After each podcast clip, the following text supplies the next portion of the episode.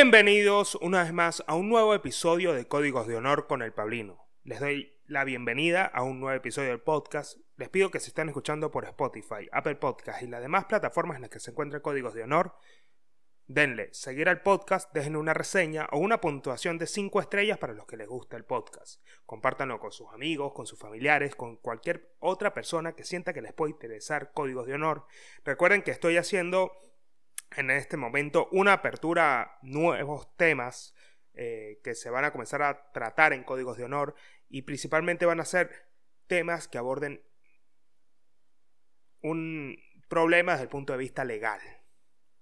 Ahora, si ustedes están viendo este video por YouTube, lo que les voy a pedir es que se suscriban al canal y activen las notificaciones. Es lo único que tienen que hacer en este momento para seguir disfrutando de los nuevos episodios de Códigos de Honor que salen todas las semanas, principalmente los domingos a las 8 de la noche, para que ustedes tengan chance de escucharlo durante la semana y principalmente el lunes, el primer día de la semana, para que comiencen frescos la semana, para que comiencen con nuevas ideas y para que comiencen con un tema interesante.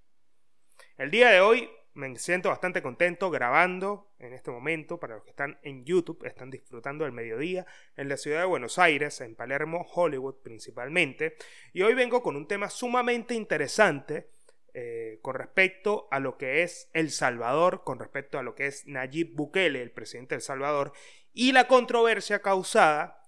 por las, por las duras decisiones que tomó para poder combatir la criminalidad de las maras salvatruchas de la Mara Salvatrucha o de las pandillas en El Salvador, principalmente la Mara MS-13 y el Bloque 18. Ahora, para comenzar este análisis jurídico, digamos filosófico del derecho, tengo que comenzar con una anécdota que viví cuando estaba haciendo pasantías en el circuito judicial penal del estado Mérida. A ver, cuando, cuando yo comencé hacer las pasantías en el circuito judicial penal, a mí me tocó atender un caso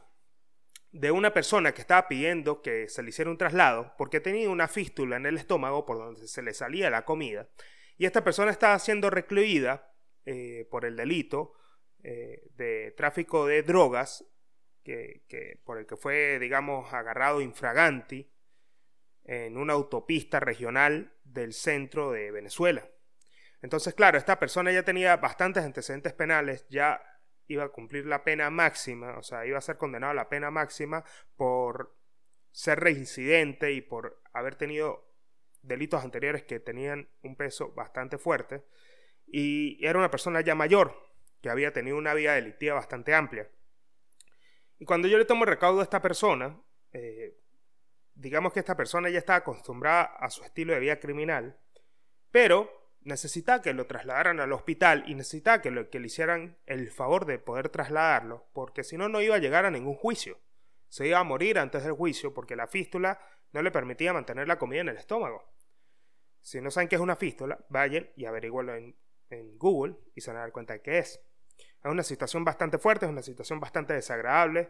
Y lo peor de todo este caso eh, para los que están nuevos en el podcast, porque yo este, eh, esta anécdota la conté en algún momento, en algún episodio del podcast. A esta persona se le salía la comida por ahí y otra persona, por el hacinamiento del lugar donde se encontraba, que era el retén de Glorias Patrias del Estado Mérida, otra persona se comía la comida de esta persona cuando se le salía del estómago. Y esto fue un, un hecho que a mí me, me marcó para siempre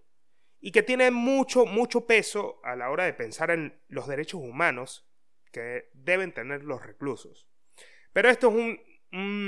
un, tema que a nivel social, pues, hace que de alguna forma los medios de comunicación y las perspectivas del amarillismo, del, del, periodismo como tal y de los medios de comunicación hacen que la balanza se incline a que los a pensar eh, que, que, bueno que empuje a la sociedad a pensar de que los las personas que matan a otra persona, que cometen un delito de este estilo o delitos mucho más graves, como secuestro, violación, extorsión y otros delitos, no tienen ningún derecho y que la cárcel es sencillamente un lugar para que pasen sus días hasta, hasta su muerte, digamos. O sea, la sociedad es empujada a pensar de que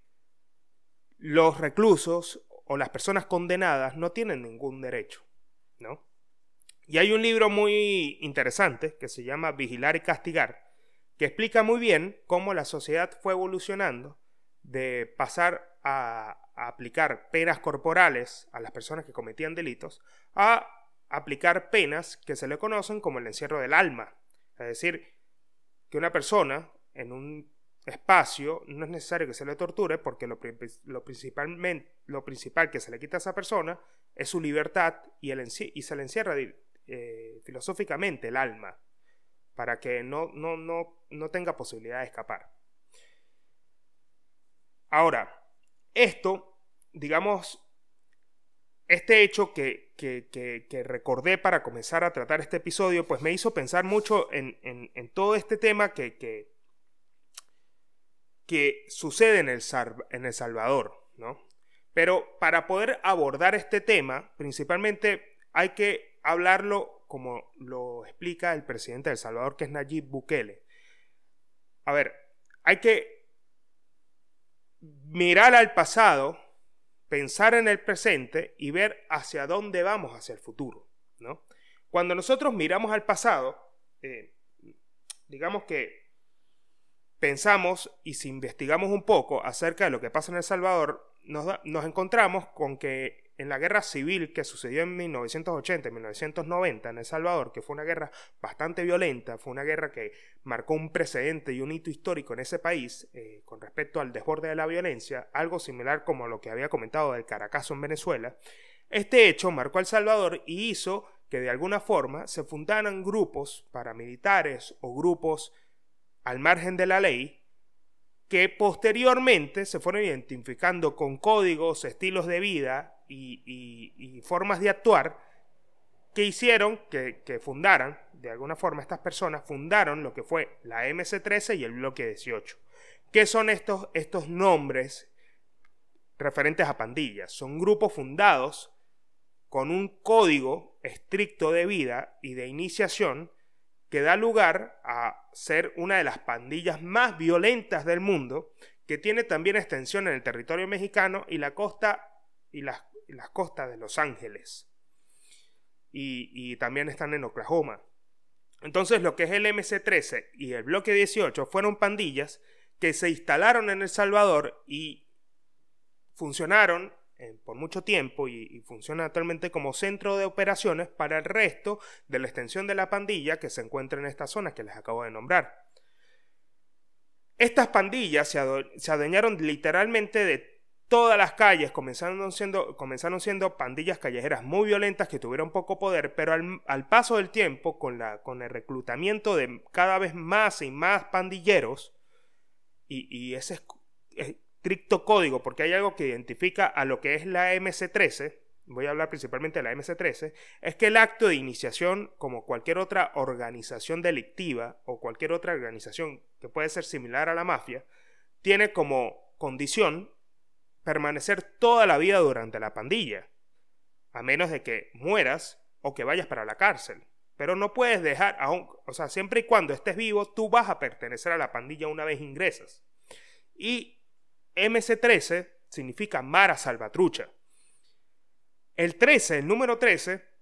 identifica los 13 segundos que a ti te cagan a palo para poder resistir la iniciación. O sea, cuando tú quieres pertenecer a la MSTS, claro, primero verificas que no seas familiar de algún policía, primero verifican que, que, no tengas nada que te ate al gobierno o a la policía, y ya después, una vez que te dan la entrada, los miembros de la pandilla te van a cagar a coñazos, te van a cagar a palo por 13 segundos, pero de una manera infernal, y si sales vivo de ahí, ya perteneces a la pandilla. Entonces, ya pensando en el acto de iniciación como digamos, uno de los más violentos de, que, identifica esta pandilla y, que ya de entrada da un mensaje a la población que significa que son una pandilla que no teme a hacer cualquier cosa contar de adquirir poder. Entonces, El Salvador, después de 1990, enfrentó este fenómeno del surgimiento de estas pandillas que a paso del tiempo gracias a la ayuda de, gobiernos corruptos, pudieron adquirir cada vez más poder, comenzando, o sea, eh, siendo una pandilla que comenzó como una vulgar pandilla callejera de personas jóvenes que no sabían qué hacer con sus vidas y que estaban totalmente o psicológicamente destruidas. Entonces, fueron adquiriendo más territorios, se adueñaron de lo que fue el tráfico, el narcotráfico en la zona de, Centroamérica y gracias también a la corrupción de los jueces o del sistema político y legislativo, pudieron conseguir espacios y a su misma vez, a su misma vez capital de los políticos para poder adueñarse de gran parte del territorio de El Salvador. Ahora, este, este país tiene este antecedente de gobiernos corruptos y tiene un antecedente de presidentes que no han podido combatir efectivamente el avance de las pandillas. Ahora, si ustedes se ponen a pensar, ya, ya tocando, entrando ya en tierras más legales, eh, cuando se habla de este tipo de grupos criminales, ¿no?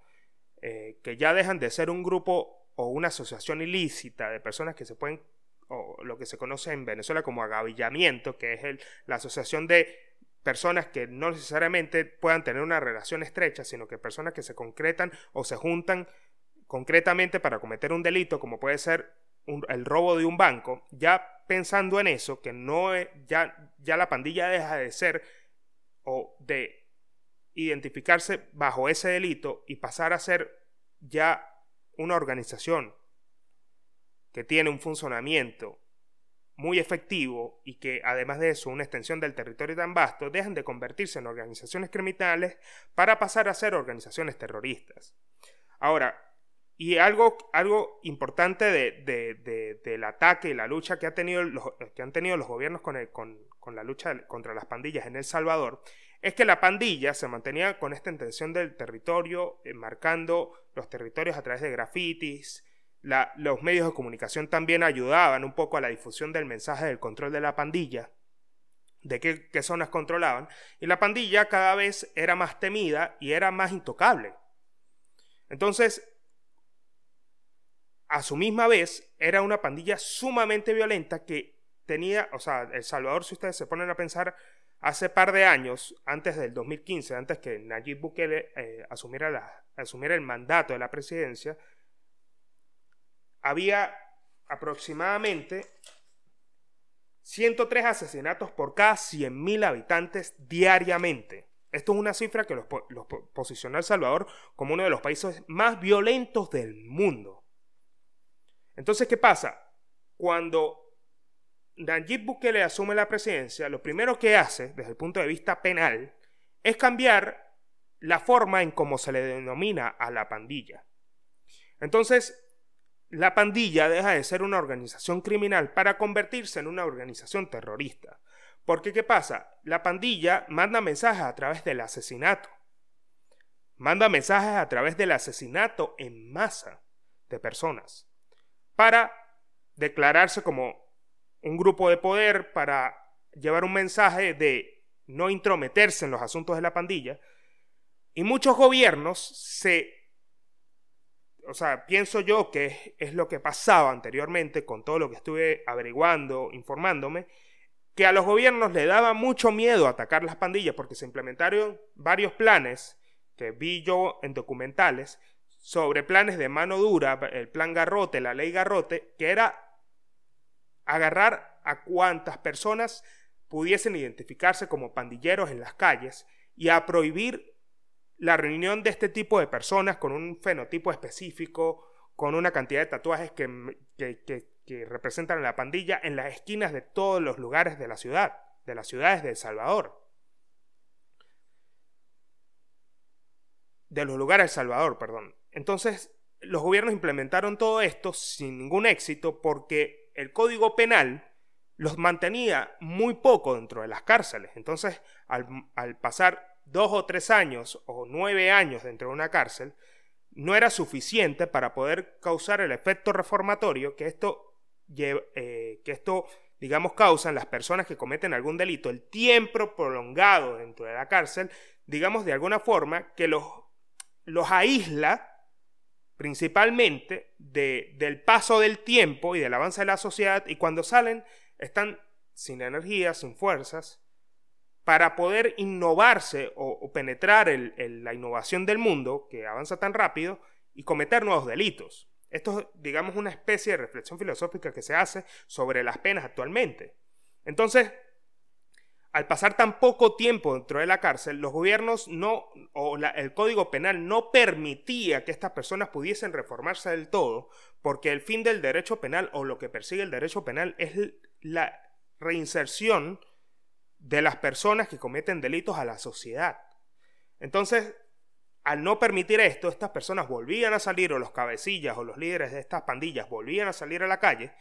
y seguían expandiendo el control del territorio de la pandilla y seguían mandando y seguían cometiendo asesinatos y de alguna forma se burlaban de la ley. Entonces es un país que atraviesa por una historia muy violenta que no consigue controlar esa violencia, no consigue controlar estos grupos que someten y mantienen en terror a la población. Entonces al momento de Nayib Bukele asumir el mandato ya los categoriza como un grupo terrorista. Y esto es lo más importante de lo que está pasando actualmente en El Salvador. Ya dejan de ser pandillas o una organización criminal para convertirse en un grupo terrorista. Y algo particular de los grupos terroristas, con todo lo que se ha visto en antecedentes de, los grupos extremistas como, eh, como ISIS o cualquier otro grupo terrorista que lleve a cabo atentados,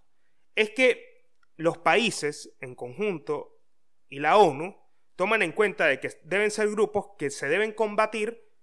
con un nivel de, digamos, de disuasión y de persuasión muy fuerte. Y esto quiere decir eh, utilizar a los organismos policiales, tanto eh, organismos policiales medios y Guardia Nacional, para combatirlos y erradicarlos a toda costa. Entonces, al categorizarlos de esta forma, digamos que el mensaje que se le lleva a la población es totalmente distinto porque la pandilla puede ser que esté en pocos territorios y que las personas no sientan que están dependiendo del lugar en donde se encuentren muy cerca de ellos. Pero al llevar a cabo actos de terrorismo en masa, como masacres y demás, al considerar los grupos terroristas, el mensaje que le llega a las personas es totalmente distinto porque saben que pueden estar, no pueden estar en un lugar seguros, y ahí es cuando también el diálogo cambia para que las personas hagan un clic de que estos grupos se tienen que erradicar de la sociedad. Esto es, esto es claro, esto es un análisis que yo hago a medida de, analizar los discursos del presidente Nayib Bukele eh, en contra de este tipo de organizaciones, ¿no? en, contra de estos grupos terroristas. Pero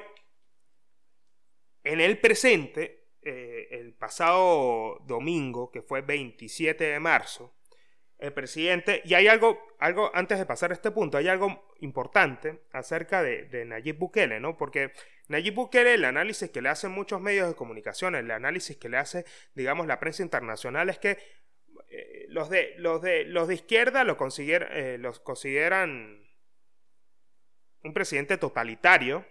y los de derecha lo consideran una persona muy populista. Pero él mismo se considera como un presidente moderno un presidente cool, un presidente que está llegando a la población más joven, un presidente millennial. Y, claro, esto también sigue, digamos, la, la, línea que también se viene impartiendo desde que Trump asumió el poder, que fue liderar y mandar a través de tweets. Nayib Bukele en Twitter tiene 3 ya les digo bien exactamente, tiene 3.7 millones de seguidores. Y él explica que al, difundir mensajes a través de las redes sociales, principalmente en, Twitter y en TikTok, y en, Instagram claramente, él llega a una población mucho más joven, él llega a, digamos, a una población que es la que va a estar en el futuro que es la que se va a adueñar del futuro, porque es la población que está sumergida en la tecnología y que el impacto al momento de publicar un tweet es mucho más efectivo a través de una red social que a través de los medios televisivos, que pueden de alguna forma malversar la información para jalar clics. Y esto desde que yo lo escuché de Nayib Bukele, a mí me hizo mucho sentido, porque directamente él se hace responsable de lo que declara a través de una cuenta personal de Twitter. Y esto es algo que nos puede pasar a cualquiera de nosotros. Nosotros podemos ser condenados en Twitter por decir una, una declaración que pueda ser ofensiva o cualquier sea de este tipo, porque ya directamente nosotros estamos publicando a través de la cuenta personal. Y esto Nayib Bukele lo tiene muy claro. Entonces, claro, el pasado 27 de marzo, él lanzó un tuit donde toma la decisión de pedir al Parlamento que declare un estado de emergencia por 30 días en El Salvador. Un estado que va a restringir las libertades constitucionales como las que son detener a las personas sin una orden judicial. Y acá tengo que hacer un stop. Claro, al, momento de él lanzar este tweet y al momento de ya asumir, porque ¿qué pasa? Por eso es que cuando uno, antes de promulgar una opinión acerca de lo que puede estar pasando en esta situación, eh, principalmente con El Salvador, de declarar a Nayib Bukele como un presidente totalitario que está atacando o que está violando las libertades individuales de cada uno de nosotros, que son los bienes, uno de los bienes jurídicos que persigue el derecho, nosotros tenemos que tomar en cuenta el contexto. Y el contexto de esto no es más de que se tome en cuenta de que el 27, o sea, lo que fue el fin de semana entre el 25 y el 27 de marzo del 2022,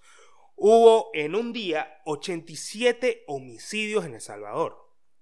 O sea, ya ellos habían enfrentado la batalla de disminuir esta tasa de homicidios y muchos eh, bueno, digamos, Estados Unidos acusó a Nayib Bukele de pactar con los líderes de las pandillas para reducir los homicidios. Esto fue, digamos, unas reuniones que se llevaron de manera secreta en las cárceles donde están los líderes de los pandilleros para disminuir la tasa de homicidios. Pero al parecer ese pacto que Nayib Bukele hizo con los pandilleros no surtió ningún efecto porque en ese fin de semana se llevaron a cabo en un día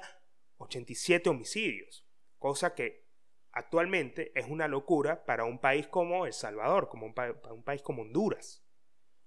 Entonces, al ver esta situación, yo pienso en que los actos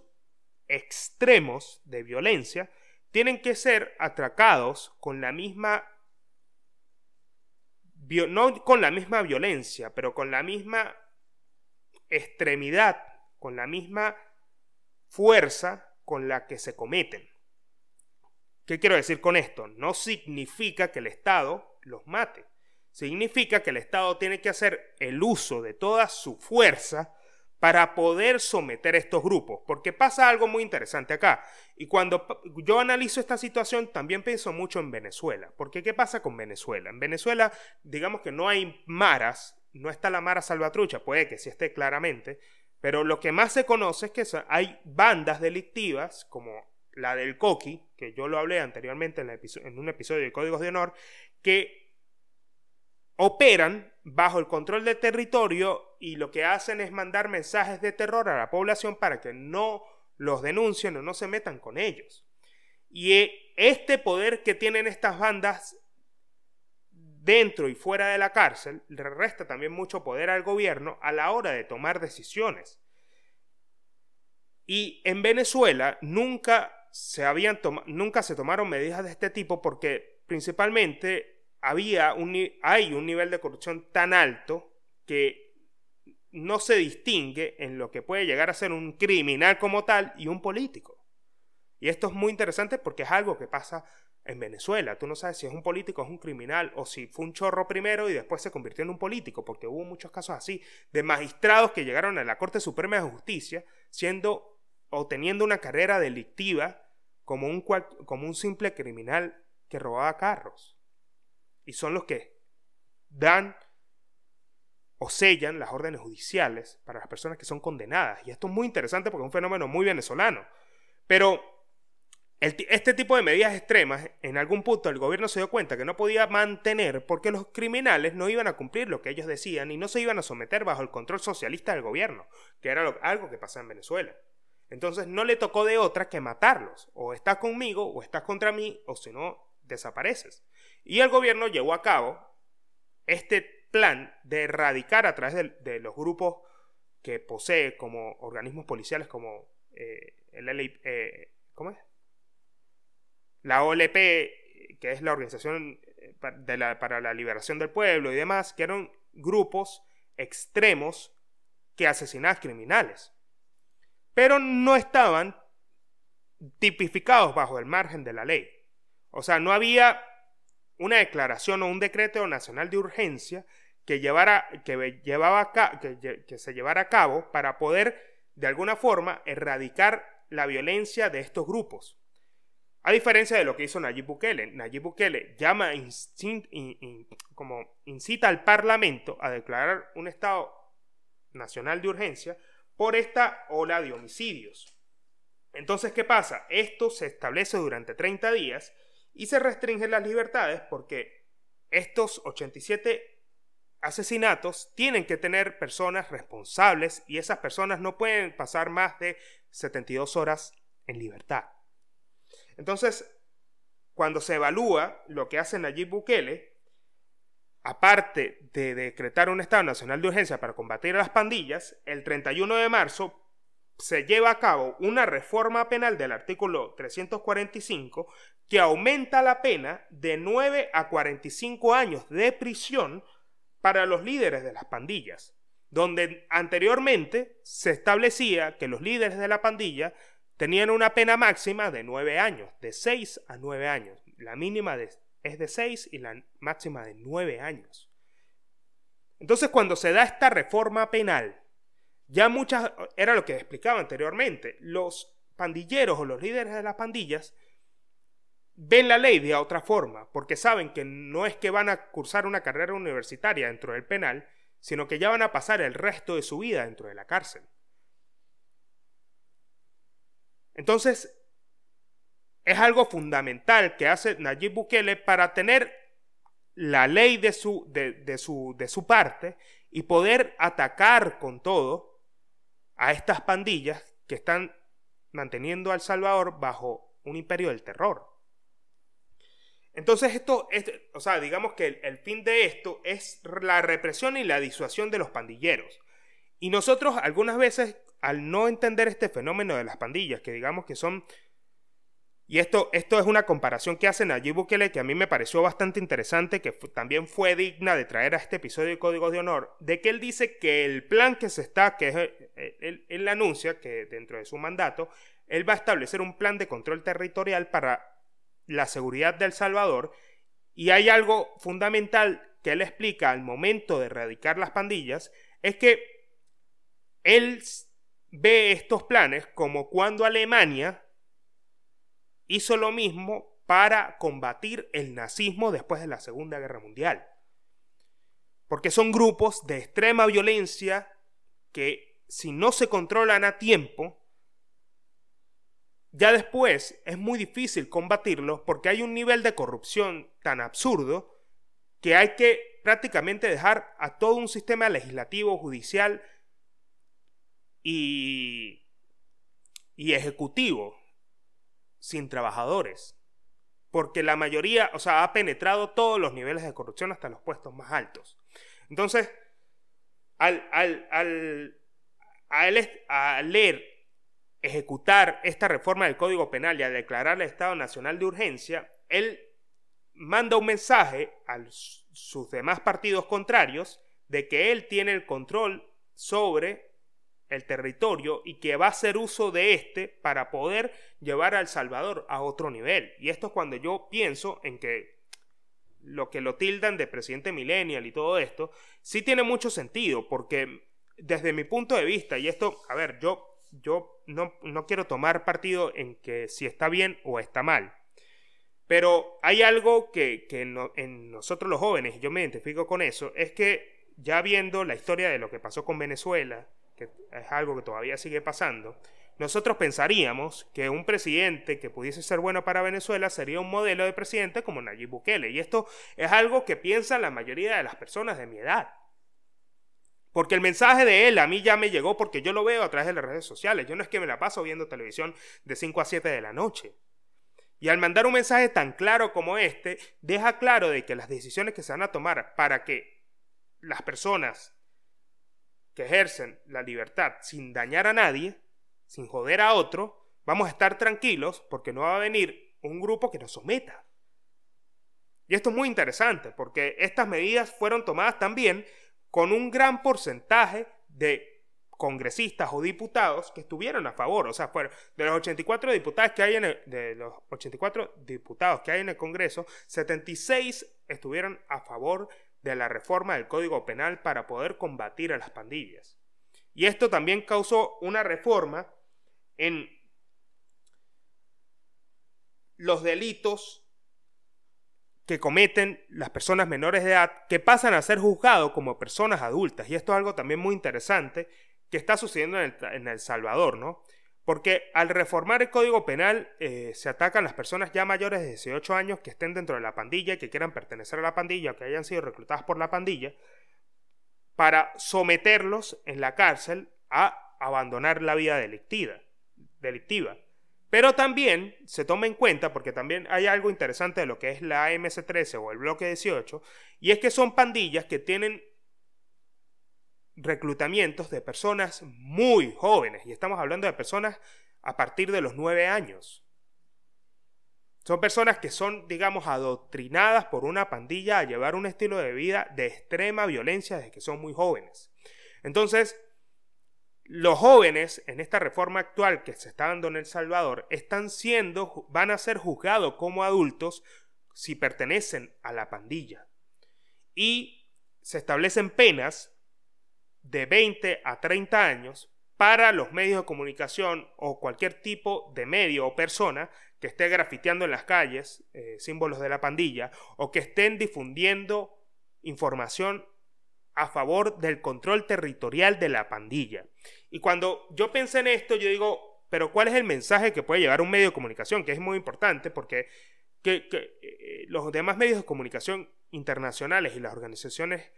internacionales culpan a Nayib Bukele de atacar las libertades individuales y la propiedad privada al reformar esta ley en el Código Penal, porque está atacando de alguna forma la libertad de expresión, porque un periódico al momento de lanzar un mensaje de decir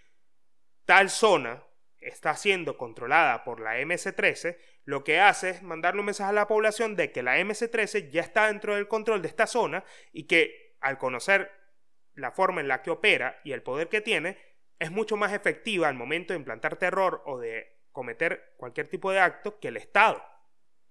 Entonces el gobierno ve esto como un delito. Llevar mensajes que de alguna forma hagan apología al delito o a la pandilla, ya se condena de 20 a 30 años. Y esto, estas reformas del Código Penal sin duda van a marcar presentes a nivel internacional con respecto a lo que es el derecho penal, porque la forma de atacar a este tipo de grupos va a ser de alguna forma replicada en otros países.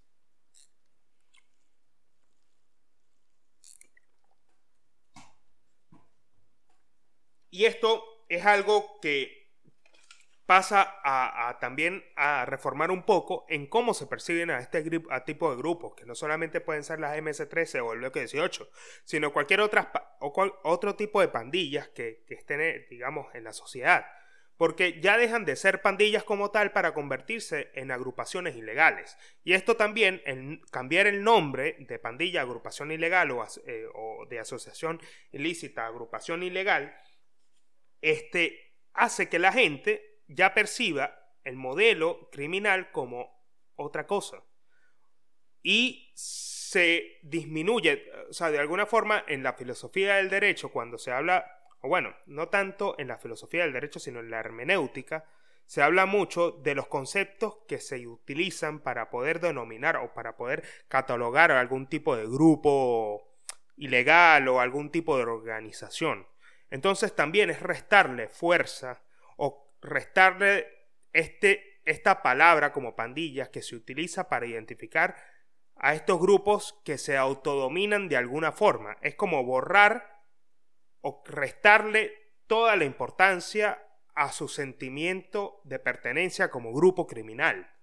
Es ya encajarlo desde el punto de vista jurídico y ya quitarle toda la fuerza que tiene la palabra en sí. Y esto es muy importante, porque en el marco de la ley, al hacer esto, ya se puede actuar de otra forma y los organismos judiciales se pueden actuar de otra forma. Y cuando yo estaba pensando esto, de, de, de, cambiar el nombre de, de bueno, de, pandillas agrupaciones ilegales, también pienso en que, que, también esto es un mensaje y esto también hay que, bueno, uno puede analizar y se puede dar cuenta que al paso de la historia, el cambiar los títulos de las agrupaciones o el cambiar el nombre de muchos grupos, que no necesariamente tienen que ser ilegales, es lo que permite a las personas actuar de una determinada manera. ¿Qué quiero decir con esto? Para no poner ningún ejemplo eh, específico, yo quiero hablar de un capítulo de Black Mirror. No sé si ustedes muchos habrán visto Black Mirror, pero Black Mirror tiene un episodio muy interesante que es que mandan soldados a, a, una guerra, como supongamos en un futuro no muy lejano, de acá unos 20, 30, 40 años, existen dispositivos para los ojos que hacen que, se pueda ver otro tipo de realidad o, que se pueda ver una realidad aumentada, una realidad virtual aumentada dentro, de, dentro del ojo, que son como lentes de contacto. A estos soldados los mandan con esta tecnología a combatir en otro lugar, pero cuando ellos eh, ven al enemigo, cuando ven al, al atacante, lo que ven son como personas que tienen un aspecto como de insecto entonces, al tener ese aspecto como insecto, no les es difícil matar a estas personas. Indiferentemente si son adultos, si son niños, si son mujeres, X. Los matan igual porque no lo ven como persona. Entonces, cuando se utiliza un lenguaje como insectos, como eh, estos bichos, o como se ha utilizado en, muchos aspectos, y, y Trump lo utilizó también como para poder hacerlo en muchos discursos para referirse a los chinos o para referirse a cualquier otro grupo de manera peyorativa, de manera despectiva, al utilizar este lenguaje, la población hace un clic. Y si uno entra en guerra con ese grupo o, uno, o el país entra en guerra con ese otro país, no le va a ser difícil a las personas matarlas de alguna de matarlas literalmente o atacarlas cuando ya se les ha cambiado el título que, identifica a su patriotismo y que se hace de manera peyorativa para poder degradarlos. Lo mismo pasó en la Alemania nazi con los judíos. Eran catalogados de alguna forma de manera peyorativa, denigrante, para que la población no los viera como personas y de alguna forma deshumanizar a través del lenguaje.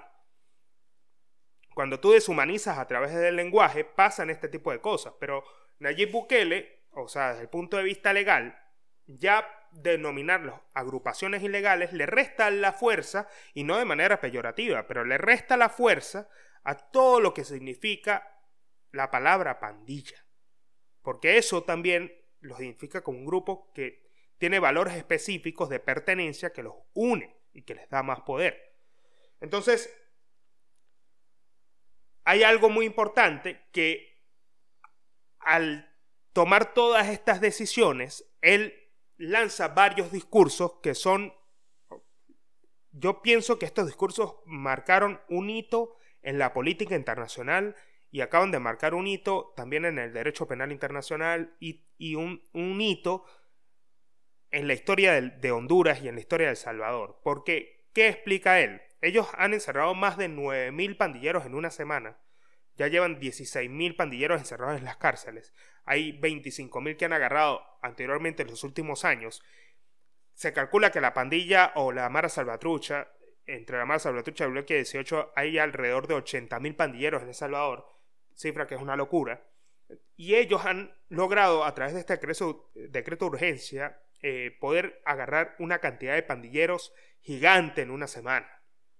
Entonces, claro, estos lazos de la pandilla, la unión que tiene la pandilla de considerarse familia, de ser todos como uno solo, que es lo que hace que tenga su fuerza y su poder, al encerrar una cantidad de pandilleros importantes, hace primero que la organización se debilite. Pero lo que dice Nayib Bukele a través de sus tweets y a través de sus discursos es que sí, porque ¿qué pasa? La pandilla amenazó, cuando comenzaron a agarrar esta cantidad de pandillas, estos 9.000 pandilleros en una semana, la pandilla comenzó a regar rumores en las calles de que iba a comenzar los asesinatos en masa si Nayib Bukele no paraba. Pero Nayib Bukele los amenazó con quitarles los tiempos de comida dentro de la cárcel. Ya había dicho públicamente y a través de sus tweets que los presos ya no tenían ni colchonetas, que estaban hacinados dentro de, dentro de una sola celda, que en ocasiones se les había quitado un tiempo de comida, solamente comían una sola vez al día y que no veían el sol. Estamos hablando de un hacinamiento impresionante en las cárceles del Salvador y de muchos derechos que están, se están viendo afectados en la Declaración Internacional de los Derechos Humanos para los reos o para los reclusos. Entonces Nayib Bukele lo que declara en todo esto, en todas estas medidas que él está tomando, es que él no va a permitir que las organizaciones internacionales, que esto es algo que yo veo con mucho sentido, se metan en El Salvador con la intención de hacer estudios sobre la criminalidad y, pagar, y pagarse a sí mismos altísimos sueldos para financiar esos estudios de los gobiernos, de los demás gobiernos, para estudiar lo que sucede o el fenómeno de las pandillas en El Salvador, porque para ellos es un negocio de estudio muy lucrativo. Y él no va, le va a importar ninguna organización no gubernamental ni ningún organismo internacional de los derechos humanos que a los, a los pandilleros se les vulneren los derechos porque ellos como país están cansados de la violencia. Y eso le chupa un huevo a ellos, o principalmente a Nayib Bukele. Y él lo que explica es esto. No vengan a beneficiarse a los estudios de las pandillas que se hacen en El Salvador, porque para nosotros no es negocio, para nosotros son familias que pierden personas inocentes por culpa de una pandilla. Y esto tiene mucho sentido. Entonces, ¿qué sucede? Ya una vez que Nayib Bukele amenaza a los pandilleros que están en la cárcel con que no asesinen a más personas porque a los que están dentro de la prisión se les va a quitar la comida y van a morir de hambre, ya está mandando, mandando un mensaje claro. Es decir, el gobierno y el Congreso, o sea, es decir, el Poder Ejecutivo, Legislativo y Judicial están juntos en este momento para combatir con todo el peso de la ley a las pandillas y aún así llevando los casos más extremos de muerte, porque ¿qué pasa con los decretos nacionales de urgencia? Entran o sea, una de las características es que pueden entrar en vigencia solamente 30 días para que el presidente tome o, posea herramientas que antes no tenía. Y esto puede suceder en, situaciones de calamidad, en, situaciones de catástrofes o en situaciones que, que donde se ven afectadas o vulnerados los derechos de la sociedad. Y esto sucede con lo que está pasando con las pandillas. 87 homicidios en un día es una locura. Y es sensato por parte del presidente tomar este decreto y tomar estas medidas extremas para poder combatir la criminalidad en El Salvador en el contexto de pandillas. No quiero decir que con esto se pueda replicar para otros modelos que no poseen pandillas y que solamente poseen una tasa de homicidios altos, como en el caso de Venezuela. Porque el tema de la pandilla es que la pandilla es hasta la muerte. Y los pandilleros están condenados o se condenan a sí mismos, desde el punto de vista psicológico, a cometer delitos hasta que se mueran, hasta que los maten, hasta que los metan presos. Porque salirse de la pandilla es imposible. O están condenados para toda la vida si se salen y tienen que esconderse para siempre. Si el gobierno no los, los protege, claramente. Pero esto es algo que sin duda va a marcar un precedente en la historia de Salvador, un precedente en, la historia del derecho, y es algo, un tema interesantísimo que traje hoy a colación porque cuando uno piensa en el futuro, que es un discurso que utiliza mucho el presidente Nayib Bukele, que es ver el pasado, concentrarse en el presente y, mirar hacia el futuro, ver hacia dónde se está yendo en, el futuro, uno piensa que, que, todo esto, o digamos, hay algo fundamental que hay que pensar, que de alguna forma, si esto no es atacado por parte del gobierno, hay fenómenos sociales que podemos ver que pueden darse cuando la criminalidad o estos grupos afectan a gran parte de la población. Y esto lo podemos tomar como ejemplo, voy a poner un ejemplo principal. Yo me acuerdo que cuando yo estaba pequeño, en algún momento, bueno, Venezuela siempre, desde que yo estoy tengo uso de razón, Venezuela siempre ha sido un país muy violento. Y tiene una historia similar porque después del Caracazo el aumento de la violencia fue muy grande, y yo lo había explicado anteriormente, que también el gobierno contribuyó al aumento de la criminalidad. Pero hay algo muy interesante, y es que cuando el gobierno no es efectivo o se muestra incapaz o se muestra, digamos, negligente o incompetente para poder ejercer mano dura contra la criminalidad o no tener un mecanismo judicial efectivo para el control de la criminalidad, porque la ley no hace que las personas tengan miedo de ella, se crean grupos paramilitares o grupos civiles ilegales para combatir la violencia, como especie de justicieros. Yo me acuerdo que en Venezuela pasaba mucho que llegaban panfletos debajo de las puertas diciendo que después de las 10 de la noche no se podía salir porque habían grupos paramilitares vigilando las zonas y en caso de encontrar personas en las esquinas consumiendo drogas, bebiendo o que estuviesen haciendo algo que fomente al ocio, los iban a matar. Y me acuerdo que muchos grupos, había el grupo Halcón, el grupo Pantera, que eran grupos que se denominaban paramilitares colombianos que exterminaban a los delincuentes. Y asimismo también se puede ver como pasó con los pepes que fueron partidarios en contra de Pablo Escobar, cuando Pablo Escobar estaba vivo, que fueron grupos civiles que se unieron para poder combatir la criminalidad. Y si en el caso de Salvador, Nayib Bukele no toma medidas extremas para combatir la violencia de las pandillas, es muy probable que más adelante los grupos civiles tomen acción por mano propia para combatir la criminalidad. Cuando nosotros vemos Batman o cuando nosotros vemos Daredevil o como cuando vemos cualquier otro justiciero que combate el crimen, es un reflejo de la sociedad intentando hacer ver de que los gobiernos no son efectivos en el combate de la criminalidad. Pero en este caso se marca un precedente histórico con respecto al, al gobierno de Nayib Bukele y, el, y el, combate contra la criminalidad y los grupos terroristas. Pero hay algo que ya desde mi óptica personal y sin entrar a la historia de lo que de lo que está pasando, a los sucesos que están aconteciendo hoy en día, que están cambiando drásticamente a El Salvador, que, que, bueno, ya muchas cosas, otras cosas que están cambiando desde el punto de vista económico, como la ciudad Bitcoin y todo esto, que es otro tema. Yo desde mi punto de vista personal aprendí algo y era lo que decía anteriormente. Si yo me gradué para, para ser abogado, yo no, o sea, cuando yo decía que quería ejercer derecho penal, no era para, para, defender a los delincuentes que ya se compruebe a través de, de elementos de convicción de que son culpables, sino para, para proteger los derechos fundamentales.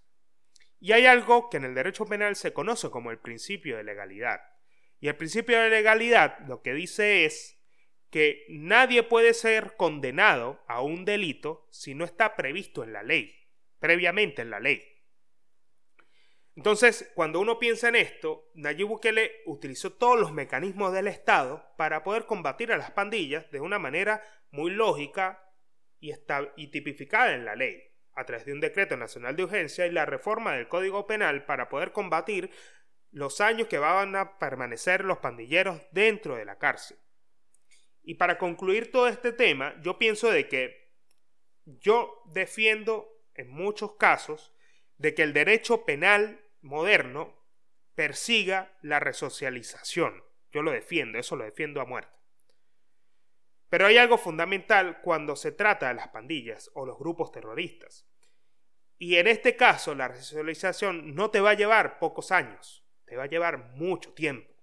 Porque cuando ya son grupos que se han encargado de ejercer un terror por muchos años en la sociedad, la resocialización no es efectiva. Y en muchos casos, los delincuentes tienen que pasar muchos años aislados de la sociedad para que la sociedad ya no los vea como un grupo que tiene poder.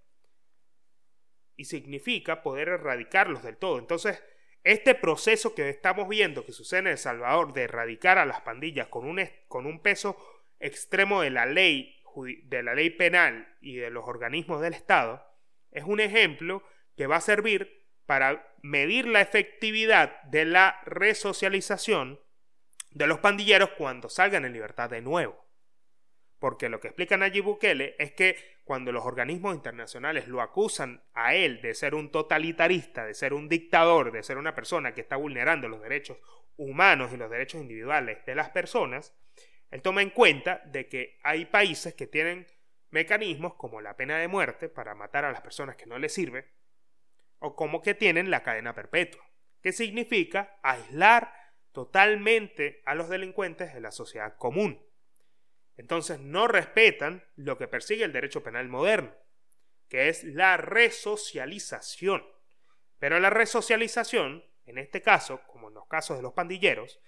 tiene que llevar mucho tiempo de, de no estar en la cárcel, de, de no estar en las calles, perdón, para poder